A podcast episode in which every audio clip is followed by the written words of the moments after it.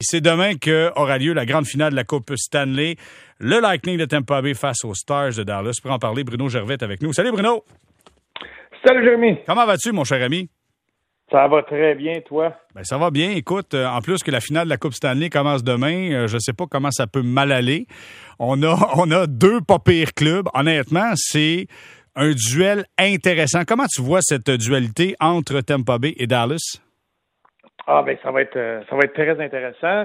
Euh, deux gardiens russes, Krobin qui était le deuxième gardien, qui va euh, qui j'espère qui va continuer sur cette lancée-là, rendre la série très intéressante. C'est deux styles complètement différents de jeu, mais celui des Stars de Dallas ressemble beaucoup à celui des Islanders de New York. Donc les Islanders est un excellent test pour le Lightning de se préparer à faire face aux Stars de Dallas.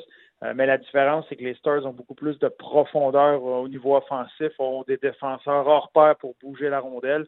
Euh, ça va être un vrai test pour voir si le Lightning est capable de bien jouer dans, les trois territoires. OK. Là, je veux qu'on revienne sur deux éléments que tu as mentionnés. Tu as dit le premier, ça ressemble beaucoup aux Islanders et tu as dit Dallas a plus de profondeur. Quand tu dis que ça ressemble aux Islanders, ça veut dire quoi, ça, Bruno Gervais? Ben, il y a beaucoup, de monde qui ont parlé euh, des Stars et des Islanders comme deux équipes qui jouent un système hermétique, un système défensif très poussé, euh, des défenses extrêmes même que j'ai déjà lu à certains endroits. C'est deux équipes qui ont ramené ça à la base. C'est le plus simple que tu peux avoir au niveau des systèmes de jeu défensifs. C'est du homme pour homme, avec quelques exceptions près, avec quelques règlements, quelques euh, petites règles sur la glace pour venir supporter, mais en gros, c'est du homme, homme pour homme. Il y a certaines équipes qui ont les, effectifs pour effectuer ce système-là, et ça, c'est deux équipes qui l'appliquent très bien. Le Lightning a bien réagi à ça euh, dans, les derniers matchs, surtout contre les Islanders. Ils ont été capables de trouver des façons d'utiliser toute la grandeur, la largeur et la profondeur du territoire offensif pour créer de l'espace. Puis un peu à l'image au basketball, des fois, tu vas voir ça, où tout le monde s'en va à l'extérieur pour laisser le centre libre et après ça, un jeu rapide pour euh, attaquer le centre, notamment le but de Edmund au dernier match en était un exemple. Mais c'est pour ça que ces deux équipes-là se ressemblent. Quand je parle des Stars et des Islanders de New York, c'est dans leur façon de couvrir dans le territoire défensif. Ça va beaucoup se ressembler euh, parce que c'est du homme pour homme. Et sur le reste de la patinoire, c'est une équipe qui va euh, opter beaucoup sur la décision défensive, sur être certain d'avoir un troisième homme, sur le repli défensif, sur placer les rondelles en territoire adverse pour aller les récupérer. Euh, c'est pas une équipe, euh, mis à part quelques joueurs. En gros, c'est comme ça que les, les Stars de Dallas vont jouer. Euh, c'est une équipe très rapide et c'est une équipe qui aime donner des coups d'épaule. Si tu as parlé tout à l'heure, tu disais les Stars de Dallas ont plus de profondeur. On a l'impression que les joueurs talentueux sont beaucoup plus du côté du Lightning. Parle-moi de la profondeur des Stars de Dallas. Ce que je voulais dire par plus de profondeur, c'est que je les compare encore aux Islanders de New York. C'était le même test, donc c'est très similaire aux Islanders de New York, mais ils ont plus de profondeur offensivement, notamment avec des. Tu as des jeunes là-dedans qui viennent ajouter cette profondeur-là, avec les Gurianov, les Hints, euh, ces joueurs-là, l'ajout de Pavelski là-dedans, euh, Faska qui joue bien. Donc, tu as plusieurs éléments, ce qui permet à Bonus de, bouger ses trios, jouer avec ses trios, et des fois de même voir Ben euh, Radulov sur différents trios, Séguin sur un autre trio, donc euh, il peut jouer beaucoup avec ses joueurs. Dans l'introduction, j'ai parlé d'une comparaison, j'ai dit le talent d'un côté contre le papier sablé. J'ai l'impression que Dallas est un peu plus papier sablé, à l'image de Radulov et ses deux pas dedans en avant. Là. T'as as entièrement raison quand tu te promènes à travers cet alignement-là. Euh, oui, c'est papier sablé. C'est surtout une équipe qui est complètement engagée présentement et que ça vient de chacun de ces joueurs-là. Ils sont prêts à recevoir justement une rondelle sur les dents qui restent dans la bouche pour bloquer le lancer. C'est une équipe commise à prendre les mises en échec pour faire les jeux, à bloquer des tirs, à faire les détails qu'il faut pour gagner. Et c'est ce qu'il le fait. C'est pour ça qu'ils ont réussi à passer à travers les Flames au départ. C'est pour ça qu'ils ont réussi à passer euh, dernièrement à travers les Golden Knights parce qu'ils sont, ils sont prêts à tout faire et ça, ça passe par le capitaine.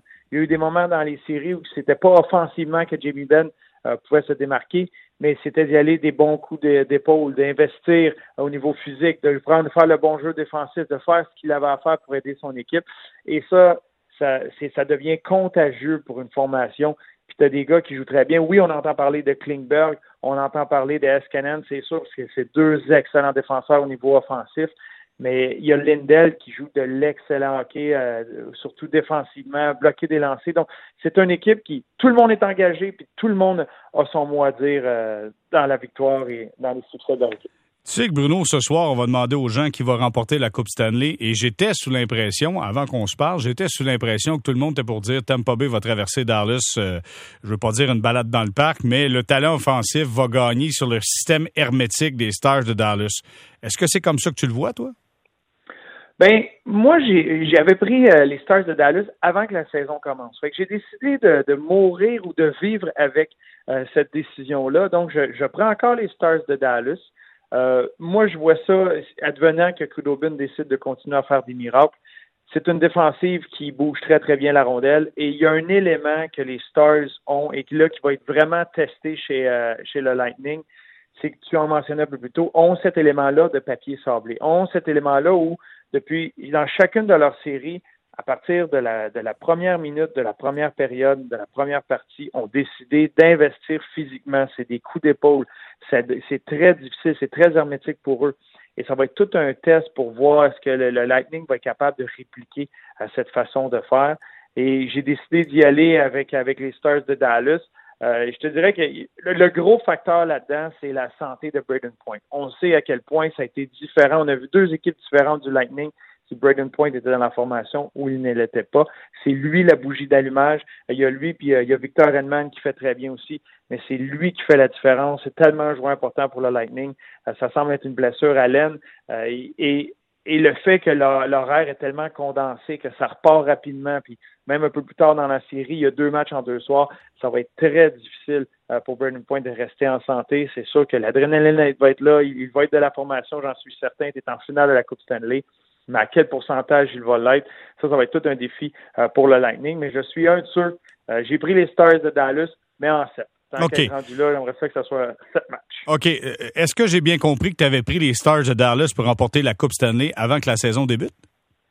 Oui, puis ces temps-ci, euh, je suis très. J'aurais dû m'acheter un billet de loto parce ben que. oui, Colin! C'est quoi ça? Il y a deux ans, j'ai pris les Blues de Saint-Louis pour gagner la Coupe le 20 août, avant que la saison commence. OK, là, attends, non, attends, Bruno, là, on va faire un deal. La prochaine saison, il faut se parler avant, là. Il faut se parler. Moi, moi, je les sais, les gagnants. J'ai essayé les gagnants des cinq premières et prochaines années. Ah, bon, j'ai reçu un courriel, j'ai fait tout. On arrangera ça. OK, numéro un.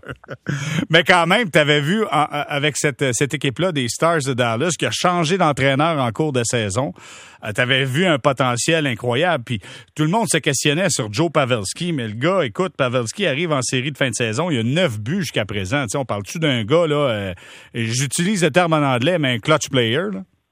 Exact, c'est le terme autour de lui, surtout euh, pendant les séries éliminatoires, tu l'as mentionné, son apport en avantage numérique, son apport dans des moments clés.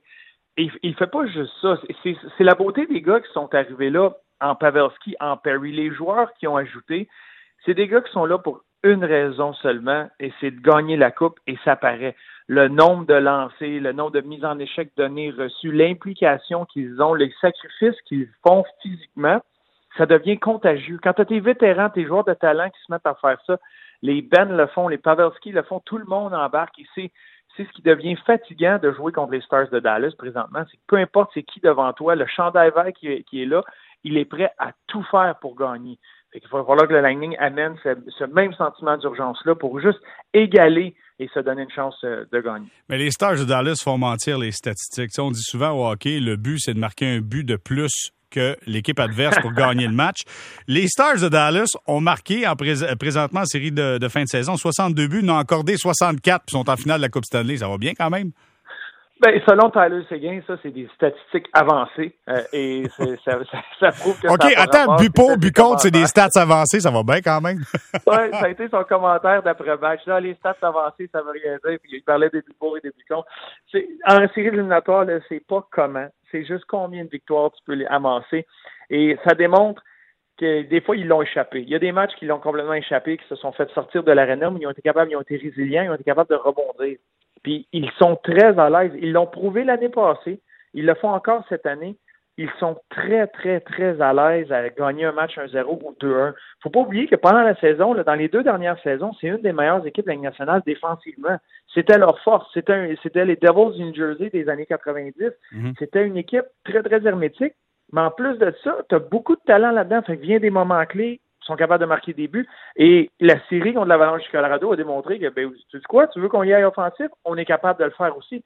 Ça a été la série avec le plus de buts dans les 25 dernières années. Puis après ça, ils retombent à une série où ils se disent, tu sais quoi, nous autres, ça nous prend un but, on est capable de gagner un match. c'est une équipe qui est capable de s'ajuster à tout. Et c'est ce qu'ils vont devoir faire contre le Lightning, parce que le Lightning est une équipe qui va miser beaucoup sur la vitesse, sur le changer le point d'attaque derrière le filet des Stars de Dallas, tenter d'utiliser la zone, tenter de créer de l'espace c'est là que j'ai bien hâte de voir comment ils vont réagir.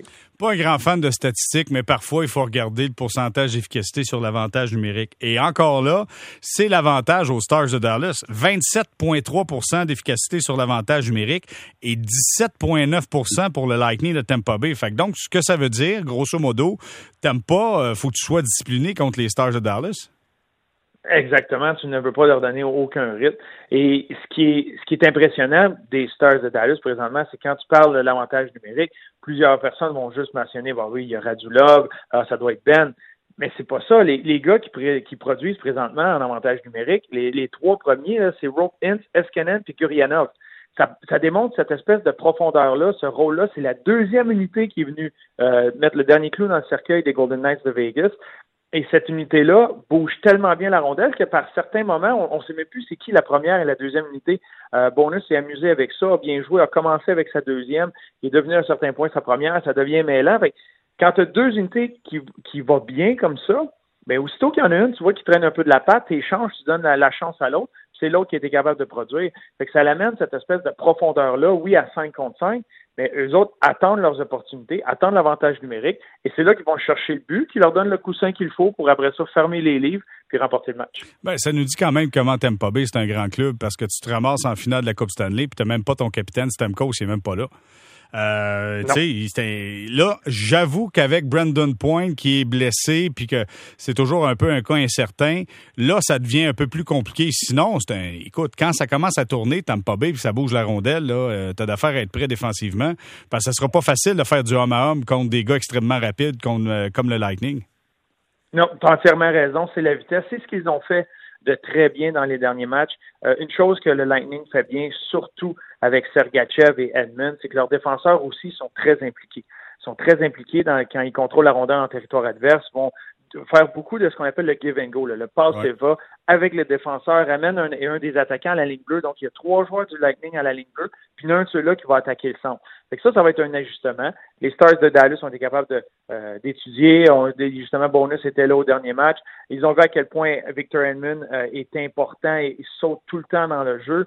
Et c'est un des points forts que les Stars peuvent avoir de leur côté, c'est qu'Edmund risque d'être jumelé, d'être devant des joueurs qu'il va devoir couvrir, jouer contre les meilleurs joueurs, s'il joue contre un Jamie Benn, s'il joue contre un Gurianov, les joueurs qu'il va couvrir, c'est des joueurs qui sont capables de donner de bons coups d'épaule et c'est certain que dans les deux premières lignes du plan de match des Stars de Dallas, ça va être de finir ses mises en échec sur le 77. Tu ne peux pas laisser Victor Edmund sauter dans le jeu. Il faut qu'à chaque fois qu'il touche à la rondelle, il soit freiné par une mise en échec pour être certain qu'il n'est pas le quatrième homme offensivement. Et là, ça va te donner une chance d'être hermétique contre les joueurs du Lightning.